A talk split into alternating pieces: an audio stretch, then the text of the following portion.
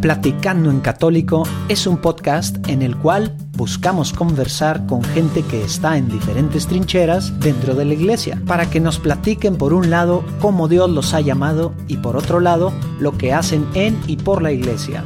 De esta forma esperamos conocer más a la iglesia de hoy en día, enriqueciéndonos de testimonios y dándonos ánimos para entender nuestra vocación y lugar en la iglesia, así como respetar, pero sobre todo amar más a nuestra madre iglesia. Ojo, estamos en este viaje juntos. Nosotros tenemos el micrófono, pero no estamos enseñándole a nadie, sino que nosotros simplemente hacemos las preguntas, ya que queremos conocer más sobre la iglesia. Si decimos alguna incoherencia, por favor háganoslo saber en nuestras redes sociales. Agradeceremos mucho sus consejos. Oigan, pues a ver, aquí les presentamos con mucho orgullo este primer podcast que hicimos. Este, Cuando Lalo dice el primero, quiere decir el primero que grabamos primero que literal grabamos. en octubre. Bueno, después de, después de nuestro Bueno. piloto. Oye, pero bueno, aquí eh, de nuevo las gracias a, a Pablo, que fue el primero que, que- que creyó en nosotros. Nuestro, nuestra rata de laboratorio, sin ofender, Pablo, que aparte, se van a dar cuenta, lo hicimos venir dos veces a platicar con nosotros Sí. Porque nos estábamos aprendiéndole apenas al, aparati- al aparatito este y no nos dimos cuenta Oye, que como, como media hora platicando y de repente, ay, ya no está grabando. Pero bueno, eh, esperemos que les guste. Está muy interesante. Pablo, ahí van a ver, es una persona, es un laico, una, una persona, digamos, común y corriente como cualquiera de nosotros, casado con hijos. Y eh, pues dedica mucho de su tiempo profesional eh, a, a labores de la iglesia, apoyando. Ahí nos va a dar los detalles de, de parte de lo que él hace. Y realmente estuvo muy interesante esta plática. Eh, la dividimos en dos partes. Esta es la primera parte que habla un poquito más de, de esta labor que está haciendo en la iglesia.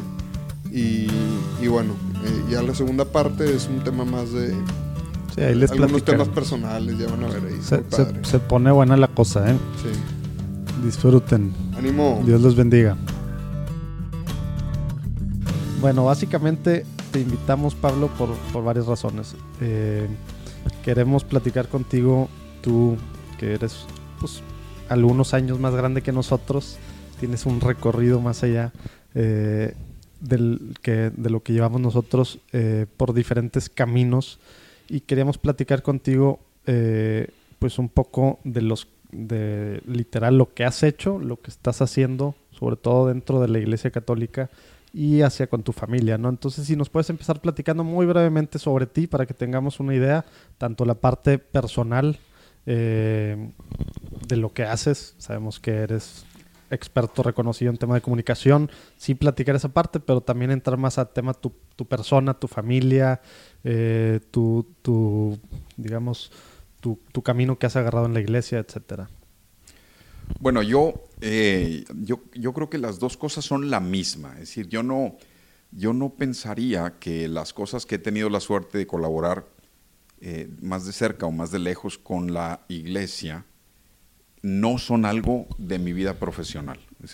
Creo que, que lo cobre o no lo cobre es una cosa distinta, pero, pero creo que eh, esas acciones o actividades o estrategias o talacha que he hecho para, para encargos que tienen que ver con la iglesia eh, han sido todos profesionales. Es decir, no, no, Me gusta, me gusta. no, no, no me refiero a que todos han sido, ah, qué bien quedó, no, sino que todos, creo, los he emprendido con una visión no de hobby, ni los he emprendido con una visión de, ay, pues me pidió ayuda el padrecito y a ver, no, no, no, sino que le he entrado con todas las ganas a hacerlo lo mejor que puedo, poniendo sobre la mesa lo mejor que, que, que puedo hacer en términos profesionales, ¿no?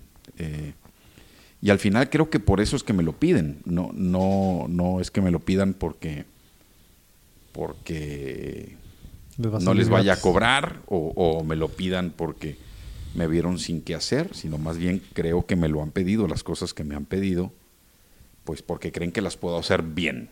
¿sí? Eh, y también, dicho también de otra debería decir... manera, sería como poder eh, compartir ese bagaje de talentos profesionales que, que pudieras tener, pues ponerlos al servicio, digamos, de tu propia carrera y también dentro de ello este como una especie de Pues es que... eh, al a- a- servicio del Señor, digamos, o sea, bueno, digo, como sí. dices, independientemente si lo, co- lo cobres o no. Sí, o sea, yo, eh, yo agarro un cliente, ¿no? y, en- y en algunos casos ese cliente ha sido el patrón y, y bueno, este, también entiendo de alguna u otra forma que el cliente siempre es el patrón. Entonces, cuando es más fácil distinguirlo, pues es- está bien, ¿no? Y, y también debería decir que ha sido profundamente difícil en muchos casos, ¿no? Porque porque cuando uno trabaja para encargos de la iglesia, y, y- y no quiero que suene muy petulante, ¿no? Este, uy, a Pablo la iglesia le encarga cosas. No, no, no, o sea, oye, pues hay que hacer dos folletos, bueno, pues hacemos los folletos, ¿no? Eh, como, como a un carpintero le hubieran pedido hacer una banca, ¿sí?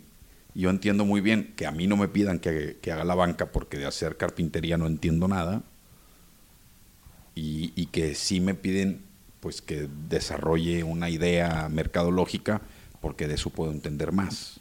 Eh, y no, no estaría de acuerdo contigo, Lalo, en el sentido de que pongo mis talentos al servicio, porque yo no encuentro una frontera entre mis talentos y yo. ¿Sí? Eh, Tú estás al servicio de... eh, Sí, o sea, soy yo. Eh, y, y tristemente vengo en paquete, ¿no? Eh, eso te lo puede explicar mucho mejor mi mujer, porque dice, "Ay, qué bien me caes cuando esto y qué mal me caes con lo otro, ¿verdad? Pero, pero pues uno viene en paquete, ¿no? Entonces, Pero, por ejemplo, ¿cómo diferenciar cuando a veces, eh, de alguna manera, se te ponga enfrente una oportunidad para ayudar y lo que necesitan que hagas es que hagas una banca? Y como tú decías, pues, Digo que no. es que se hagas un... Ah, ok. digo que no. Así. Digo, o sea, muchas veces he dicho que no. Puedo contar una anécdota y la voy a contar tan lejos de los personajes reales como se pueda. Solo Para- nombres, no apellidos. Pero el otro día que estaba con Urquidi, Con José. No. Un- una vez llegó un grupo de beatas señoras a mi oficina y me, dijo, me dijeron que, que determinado señor obispo había pedido que se hiciera una revista para su diócesis. Y yo dije, no la voy a hacer. Pero ¿por qué no? Este, la pidió el señor obispo. Bueno, porque el señor obispo no sabe lo que está pidiendo. Entonces, ¿para qué me voy a meter yo a meterle a la gente que trabaja en mi oficina un mundo de horas y un mundo de dinero y un mundo de esfuerzo para algo que no va a prosperar? ¿sí? Y estas señoras estaban en, en el shock este, más agrio y con los ojos cuadrados y además diciéndome, te vas a condenar. ¿Cómo es posible que ¿Cómo le es que posible no que al alguien le diga que no? Bueno, pues si el obispo está pidiendo una tontería. Y no, no está pidiendo el obispo una tontería porque el obispo sea tonto, sino porque no sabe de esto. ¿sí? Y luego creemos que en la iglesia todos saben de todo. Y también hay gente en la iglesia o cercanos a la iglesia que creen que por estar cerca del patrón saben de todo, ¿no? Y, y eso es muy evangélico, ¿no? O sea, el patrón en la parábola de los talentos a uno le dio uno, a otro le dio cinco y a otro le dio diez. O sea, no reparte igual y él sabe por qué, yo no le voy a pedir cuenta, ¿no? Y entonces les dije que no a estas señoras. Y cuando me preguntaron que por qué no, si a eso me dedicaba yo, le dije, bueno, pues porque si lo hago, no sería profesional. Vuelvo a la pregunta, o sea, yo creo que lo que yo he hecho es tratar de servir a, y muchas veces no a la iglesia, institución oficial, sino he tratado de servir al patrón, eh, pero solo haciendo lo que me sale. Eh, yo, yo espero que nunca me inviten a cantar en un coro, eh, porque no voy a poder servir bien al patrón en el coro, ¿no? Y, y también, y ya sé que esa no es lo que me preguntaron, si mucha más gente entendiera esto, que uno solo sirve donde sirve, eh, pues tendríamos menos broncas. ¿sí? Al ratito vamos a entrar en cosas de esas. Bueno, este, bueno, yo creo que eso lo cubre, ¿no? Este, sí, Sí, efectivamente he tenido la, he tenido la suerte de hacer muchas cosas, desde cosas muy simplitas, bonitas. Igual platícanos de las que estás haciendo ahorita, ¿no? Digo, al ratito íbamos a platicar Ay. que una de las preguntas era lo que hiciste en, en el verano en Salamanca, etcétera. Bueno, eh, yo tengo la suerte tener- para de... conocerte un poquito más. Yo, yo tengo la suerte de dar clases en la Universidad Pontificia de Salamanca, lo que considero que es un privilegio. Eh, además, dar clase en la Facultad de Comunicación de la Universidad Pontificia de Salamanca, pues hay que grabarlo en bronce y hacerte un selfie, y, y- o sea, no cualquiera, pues, ¿no? Y es muy divertido porque doy clase de crisis de comunicación en la iglesia. Eh, y es, es fantástico ¿Tus ver... alumnos son? Mis alumnos son monjitas eh, que, que di- que llevan la comunicación de un convento. Mi alumno es, pues hay gente de América Latina, el, el- el responsable de comunicación de la Arquidiócesis de Buenos Aires, está eh, gente de Ecuador, de Chile, de España, Todos de la iglesia como institución. todos no de- hay. No, también gente normal, No, no. ¿sí? Eh, ¿Sí hay? Sí, sí hay. Pero bueno, en términos generales son sacerdotes, monjas, religiosos y también laicos que están a cargo de las comunicaciones de organizaciones vinculadas a la iglesia o de la iglesia misma en sus respectivas diócesis. Y la- las clases que yo doy son sobre crisis de comunicación. Me voy a atrever a interrumpirte para hacerte una pregunta. ¿El título de tu clase, Sí. tú lo decidiste y lo propusiste? O te No, me invitaron Ah, específicamente. muy interesante. No, es, es increíble. Eh, hay todavía una historia más bonita detrás de eso que, que tiene que ver con un amigo mío que se llama José Vera, eh, que no tiene ni- nada que ver con Pepo Vera Regiomontano, sino José Gabriel Vera Berleogui, que, es un vasco vasco, sacerdote, y que echó a andar un programa en las universidades católicas españolas, pero eso es otra historia. Eh, pero el programa existe eh, de manejo de crisis de comunicación porque claramente es una necesidad recurrente que tiene que ver con cosas más sencillas de las que quizá quienes nos escuchan puedan estar pensando. Es decir, eh, no todas las crisis de comunicación de la iglesia tienen que ver con la pederastia, ¿verdad? O sea, hay, hay crisis más sencillas. Eh, una que me da mucha risa es la del párroco que mueven de lugar. Entonces, Que los grupos se ponen. sí, o sea, los, los, los- las señoras pues están muy encariñadas con el párroco y entonces hacen meeting. Y boicotean por- al nuevo. Sí, o sea, ¿por qué no lo quitan si este sí es bueno? Y bueno, pues ¿Y qué haces? ¿Un manual de cómo responder ante eso? o ¿Qué? no, no se trata de manual. O sea, sí hay manuales. ¿Pero tema de Los- empatía o qué? ¿Qué dice? ¿Qué? Mira, eh, el secreto de las relaciones públicas, yo diría, son. El secreto, que es uno, son dos cosas. La primera es tener relaciones personales de calidad. Si tú no tienes una relación personal de calidad con alguien, no hay forma que ese alguien que trabaja en el medio, que trabaja en un periódico, que es un influencer en redes sociales, eh, etcétera, hable bien de ti. O sea, no hay forma. O sea, dicho en otros términos, no se le puede dar la mano a nadie con el puño cerrado. No, no se puede. Esa es la primera clave. Y la segunda clave, Aunque hoy en día está de moda saludar así con el puño cerrado. Es el tipo de broma. bendi- Lalo, bendito Lalo. sea Dios que esto no es video. Eh, y Ya, la- ya, eso es lo que yo aporto al podcast. Chistes de mal gusto e inapropiados. este, En momentos inapropiados. Y sobre todo incomprensibles. ¿verdad? O sea, Para el que lo ve. Para el que sí, lo lo que escucha. está hallando es que ahora se saluda así. como- Sí, O sea, la manita. Aquí habría que hacer un, un- un cartón, un- un cartón eh, verbal en donde dos manos se enfrentan una a la otra, dos puños se enfrentan una a la otra y se oye al momento de rozarse un... En fin, ya. Y el segundo principio, dije que el primero era tener relaciones personales de calidad, y el segundo principio es ver hacia el futuro y no hacia el pasado. Entonces, en una crisis de relaciones públicas, una crisis de comunicación, lo normal es que la gente esté viendo el problema y el problema siempre está en el pasado. Y el trabajo de quienes hacemos esto es estar planteando la solución en el futuro. Y ese es el reto, eh, llevar a la gente del, del- del dolor, la rabia, la frustración, el descontento del pasado hacia la esperanza del futuro. ¿Sí? Claro. Pero bueno, eso es lo que, eso es la clase que doy en, en relaciones públicas. Cuento lo de José Gabriel. José Gabriel Perdón, Vera. eh, un- me quedé con una, du- una, Sí. una duda. Mucho, ahorita que antes de mi chiste irreverente del puño cerrado, eh, hablabas porque hay temas que requieren mucho tacto al público al que se lo estás dando. Sí. Supongo. Sí. Este, ¿Y cómo te va con eso, digamos, en el día de es que yo creo que el tacto, el tacto siempre, ¿no?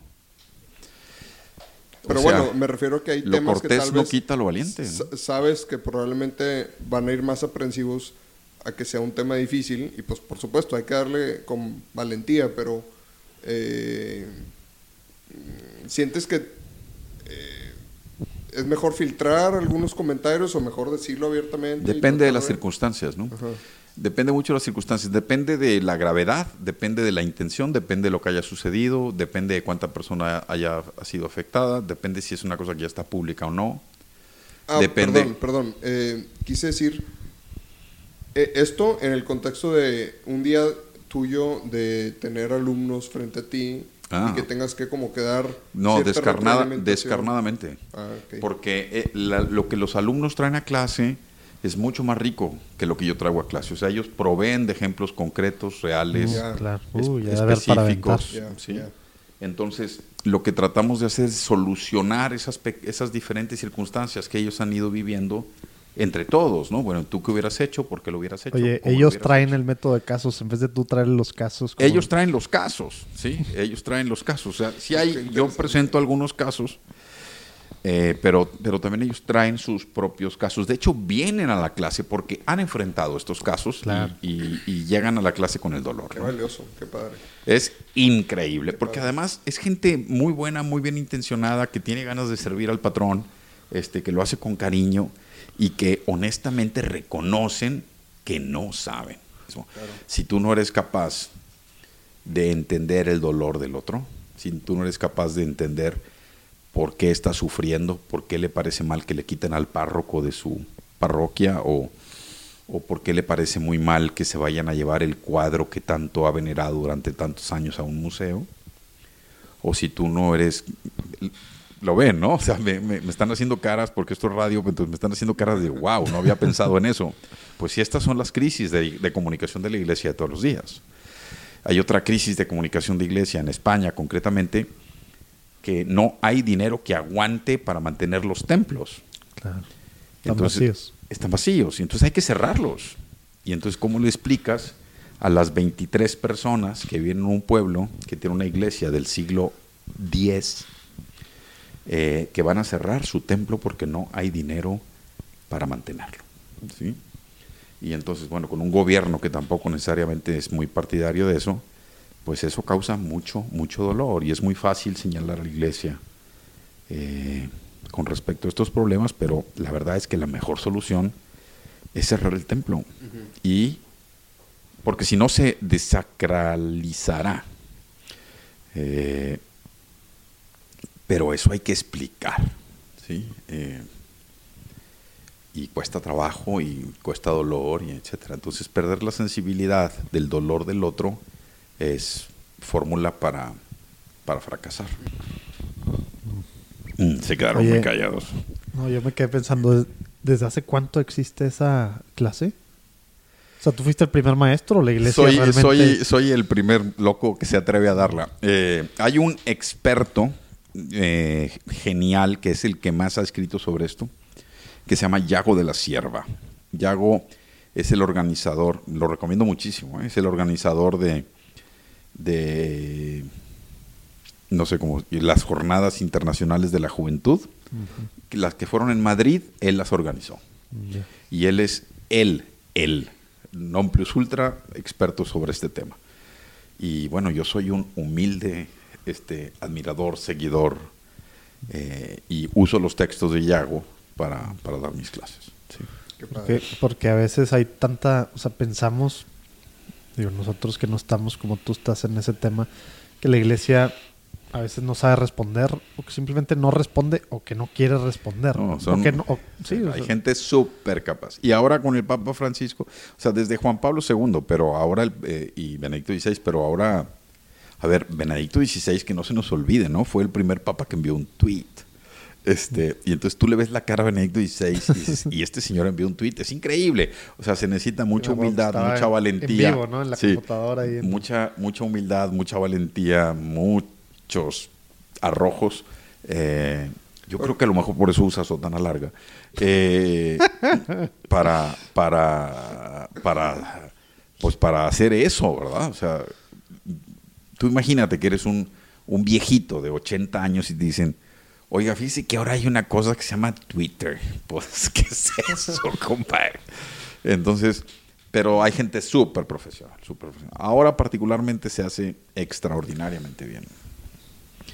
Lo que yo quería contar de Josécho, que me parece una cosa que es un ejemplo que pudiéramos seguir, es que él tuvo una iniciativa de, hacer un máster en comunicación de la iglesia. ¿sí? Entonces diseñó el programa de estudios y se lo regaló a tantas universidades católicas como pudo. ¿Sí? Es una chulada, ¿eh? Y, y entonces él les ayuda a que los programas avancen. Y cuando necesitan un profesor, pues se consigue algún loco de México que pueda ir a darles eh, esto. También pienso que, hay, una, hay un truco ahí en Salamanca, porque está muy bien que alguien a quien no conocen vaya a dar un tema tan delicado como este. ¿Sí? Porque, pues... pisar callos, etc. Exacto, ¿no? Entonces está siempre muy lejos y pues no pasa nada, ¿no? Pero la experiencia es espectacular. ¿Cuánto tiempo llevas? Tres años. Wow. Bueno, pues me imagino que debe haber habido muchos ejemplos que no te vamos a preguntar ahorita. No, realmente los ejemplos son, son más tontos de lo que la gente puede imaginarse, ¿no? Lo del cuadro, lo del padrecito que, que se va, eh, lo de que los niños ya no quieren ir a clase de religión, que si los bebés lloran y les van a construir un, un, lloradero en la parte de atrás de la iglesia. O sea, son, son problemas de todos los días, ¿no? O sea, son las cosas por las que nosotros mismos hablamos mal de nuestros sacerdotes. Sí, yo soy muy mala persona y he hecho más de algún comentario inapropiado con respecto de qué mal sermón dio a este, ¿verdad? Y esas son las crisis que tenemos, ¿no? Eh, bueno, ya está. Muy bien. Oye, para entrar un poquito tema más personal, platícanos, ¿estás casado? ¿Tienes hijos? Me preocupa que unas esas dos cosas, un tema más personal y la siguiente pregunta es si estoy casado. Estoy felizmente casado. Eh, haberme casado con mi mujer ha sido la decisión más inteligente que he tomado en mi vida. ¿Ah, sí?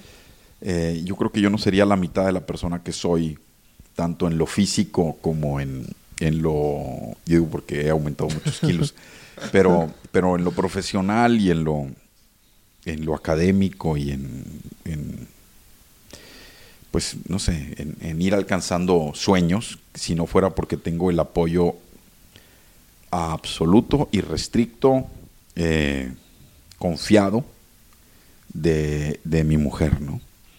Y eso no es no es decir que mi mujer me diga que sí a todo, porque me, dice, me ha dicho cosas que no, claramente. Oye, ¿nos íbamos a ir a vivir a no sé dónde? Pues no. Pues ¿por qué no? Pues porque no. Porque ahí no me gustaría educar a mis hijos, pues porque ahí no me parece que sea el mejor ambiente. entonces, la verdad es que ella ha sido una guía muy, muy dulce eh, en mi desarrollo profesional.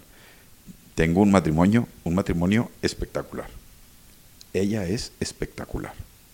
Y esto no significa que no nos odiemos a veces, ¿sí? Eh, esto no significa que, que, tengamos pues más problemas y broncas de las que quisiéramos tener. Esto no significa que no nos saquemos la lengua o que yo sea lo suficientemente estúpido como para hacerle la ley del hielo. Eh, no todo eso pasa y todo eso ha pasado. Tenemos, acabamos de cumplir 27 años de casados y todas estas cosas han pasado y estoy seguro que pasan en todos los matrimonios. Pero si yo no reconociera eh, la mano que me ha ido indicando el camino durante estos 27 años y, la paz que esa mano me da y, y la tranquilidad de saber que, que la red de protección que es mi casa está ahí permanentemente, pues yo no creo que yo hubiera podido hacer todas las locuras que he hecho. Eh, para, para ejemplos muy concretos, digo, yo no sé cuántas esposas haya por ahí que le den permiso a su marido de tomar el dinero, dinero del patrimonio familiar para hacer un doctorado en una universidad a 9.000 kilómetros de distancia. ¿sí? Y que te permita ir y venir cada seis semanas y pagar un vuelo a Europa cada seis semanas para cumplir con el programa académico, sabiendo que ese dinero pues está saliendo de nuestro dinero. O sea, no, no porque yo lo ganara o no lo ganara, pero al final pues el dinero es de todos. Claro. Y, y bueno, y claramente no nos gastamos ese dinero en McAllen y no nos gastamos ese dinero en ropa de ella ni en joyas de ella y no nos lo gastamos en eso porque me lo gasté yo. ¿sí? Y, y no creo que haya muchas mujeres que digan, bueno, ok, vas, quieres hacer un doctorado y ¿para qué te va a servir el doctorado? Pues básicamente para nada. Bueno, pues está bien, vamos. Este, y a, hacer maletas e irte a vivir a otro país, eh, cargando con cuatro hijos. Eh, y luego estando allá decir, oye, pues quiero ir a, hicimos un viaje de locos desde Pamplona, que es donde estudié. Eh, hicimos de Pamplona a Múnich. No lo estoy presumiendo, lo estoy contando. O sea, de, de- de Pamplona, primero fuimos a París y luego fuimos a Múnich. eh, y luego fuimos a Roma. Entonces, si alguien ve un mapa y ve dónde está Múnich y dónde está Roma, Messi, cacho. pues, está lejísimos, ¿no? Eh, y entonces también puedo contar una anécdota de la cucaracha. Este es una anécdota buenísima en Roma, Eh, año nuevo de 2000, no sé qué año, de 2011 yo creo. Ah, es reciente este viaje allá. Digo, este el doctorado. 2011, 2011. Bueno, reciente más o menos. O sea, tus hijos, ¿cuántos años tenían cuando te fuiste a Pamplona? Yo, chiquito, Juan Diego cumple eh, 15 años la siguiente semana, entonces hace 8 pues tenía 7, hizo primero de primaria. Estábamos viendo las fotos y es de locura. Entonces, eh, a nivel personal, te digo, pues soy hombre casado, tengo 27 años de casado contra Angélica, uno se casa contra alguien, no con alguien. Eh, tenemos cuatro hijos espectaculares, eh, cada uno, eh, tengo una matriz eh, de administración familiar muy curiosa, porque entonces cada uno está en el dilema de su edad y su personalidad. ¿sí? Y entonces, pues el que no es tan movido y tiene determinada edad que se reúne con la de la flojera, pues ahí sí hay que, hay que, hay que hacer algunas cosas. Y luego tengo otra que es súper movida y súper amiguera y está en la edad de la fiesta, entonces esa es, es una administración diferente, ¿verdad? ¿Tres y Eh, uno? Tres y uno. Tres tres, niños. tres varones y una Ah, ah, pensé que al revés. Tres varones y una niña, sí. Ok. Qué felicidades, qué padre, qué bendición. Sin duda, sin duda. Y luego uno se va quejando por la vida, bla, bla, bla, y llegas a casa y dices, no, estoy en la gloria, bro", o sea, ¿Cuánto tiene el mayor? 25, Ah, ya. casi tu edad. De 25 a 15. 10 años. Sí, sí. Oye, ¿y por qué fueron a... ¿Por qué fue tu doctorado en Navarra? Es una historia súper fácil. Eh, yo estudié en el TEC, estudié becado en el TEC, mi papá era profesor del TEC, entonces había que estudiar en el TEC. No, no se podía estudiar de ninguna otra forma, en ningún otro lado, había que estudiar ahí. Y entonces yo quería estudiar comunicación. Y mi papá me dijo que claro que no. Este, ¿Cómo es posible que vayas a estudiar eso, no? O sea, Tienes muchos ¿De- dones de para daba desperdiciarlos. de matemáticas. ¿Te dio clase? No, no, digo, por, por, para- ingeniero, ingeniero ingeniero. cuadriculado como él solo. ¿sí? Y bueno, pero ¿cómo es que tú vayas a estudiar comunicación? Porque además la carrera de comunicación pues tiene ciertas este, y connotaciones. Pues que si tú le pones que yo me gradué hace 30 años, pues está más difícil, ¿no? y bueno. Y él no me dio permiso de estudiar esto y, y siendo él, además él era el director de becas del TEC, entonces sí, pues como que podía influir. Entonces hicimos un pacto en que yo tenía que estudiar antes una ingeniería y que si yo sacaba un promedio arriba de 85 me podía cambiar a lo que yo quisiera. Entonces estudié un, un semestre de ingeniero en electrónica y comunicaciones. Ándale. Porque más o menos tenía algo de comunicación. No, porque me, no, porque me gusta... lo- La me- palabra mínimo. No, me gusta, la- o sea, mi materia favorita de la prepa fue física, no, no fue literatura, ¿no? Eh, y la disfruté, la verdad disfruté ese, ese semestre y además me dio la bendición de tener un grupo de amigos súper amplio, ¿no? Entonces iba caminando por la universidad y saludaba a los de ingeniería y a los de comunicación, ¿no? Entonces Y fue un semestre. eh, sí, los de comunicación me decían, preséntamelas. Y las de comunicación me decían, uy, nacos. Entonces, bueno, esa es la historia. Eh, y, yo decía, ¿por qué me fui a por qué estudié en Pamplona o en la Universidad de Navarra? Entonces, cuando yo me gradué, eh, pues no, no me da pena decirlo que las circunstancias económicas en casa de mis padres eran muy complicadas. Realmente muy complicadas. Y, y entonces eh, yo apliqué para tantas becas había en el universo. Acordémonos que no había internet, ¿sí? Entonces visité tantas oficinas y, y donde sea que hubiera una beca para, para aplicar por ella, La maestría. para hacer un máster, ¿sí? Y entonces apliqué, una de esas becas a la que apliqué era una beca para hacer un máster en periodismo en la Universidad de Navarra hubiera sido en estudio de las hormigas, la hubiera tomado. o sea, porque yo lo que quería era irme de mi casa, sin duda, ¿no? Ya era novio de Angélica. ¿Tenías background tú de la Universidad de Navarra? Sabía de la Universidad de Navarra, pero no, no, sabía de la Universidad de Navarra, pues por lo que muchos pueden suponer, ¿no? Porque yo había estado en el Club Arahuax y el Club Arahuax tiene que ver con el Opus Dei y la Universidad de Navarra tiene que ver por el Opus Dei. Entonces te ahorro, Eh, Eso es lo que quería ligar. te ahorro, te ahorro. Pero yo, yo no obtuve la beca por, eh, por na- sin nada que ver eh, por la obra. No, no- no, realmente, pues estoy muy, puedo contar con, con mucho orgullo, satisfacción más bien, que No, no iba por ese lado, más que todo, si ya No. conocías o por nada. lo mismo había No, cierta inclinación nada, a que mejor fuera Pero mira, hacia fíjate, allá. eh, como datos duros de- del prestigio de la universidad en el área de comunicación, eh, es que el despacho que todavía existe de, de Danilo Black, no sé si Sí, sí, sí, sí.